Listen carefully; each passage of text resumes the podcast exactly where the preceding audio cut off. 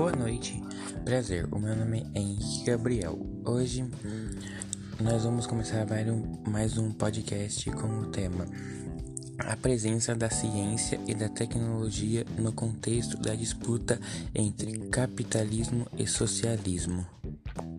Para começo, eu vou falar eu peguei umas partes de um texto chamado Ideologia na Ciência do Brasil, de José de Souza Martins.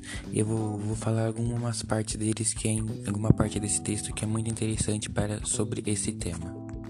Não levem em conta o que a metodologia não levem em conta que é metodologicamente próprio das diferentes, diferentes ciências provavelmente nem sabem que uma das funções das ciências sociais é de estudar a diagnosticar as consequências socialmente problemáticas do próprio desenvolvimento científico.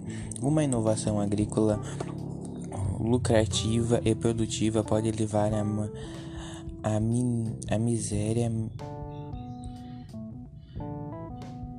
miséria milhares de pessoas. O trabalho científico é limitado, é limitado pelas ideologias não científicas dos cientistas, dos cientistas.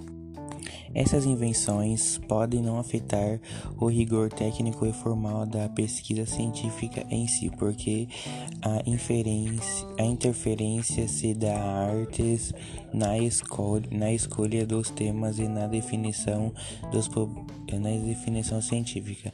Não é raro que haja quem pense que a função do cientista se baseia no, no pressuposto da condição de ateu.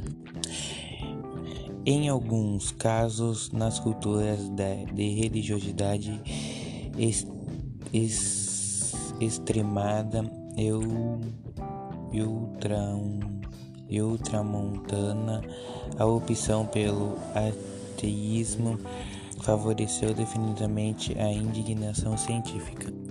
E por fim, um último parágrafo desse texto. Ciência é só ciência cercada pela margem de incerteza da dúvida. Todo o tempo a ciência põe em dúvida o já sabido, ainda que acum acumulativo, o conhecimento científico e, provisório é irrelativo. E por fim, eu vou ler uma pesquisa pe pequena que eu fiz sobre a diferença entre o capitalismo e o socialismo. As principais diferenças entre capitalismo e socialismo giram em torno do papel da propriedade do governo e da economia. Enquanto o capitalismo defende um Estado menor, o socialismo se baseia na exploração com um dos bens que devem ser controlados pelo governo e o lucro distribuído entre os membros da sociedade. E por fim, é somente muito obrigado a quem, quem, quem está escutando. Uma boa noite e até a próxima.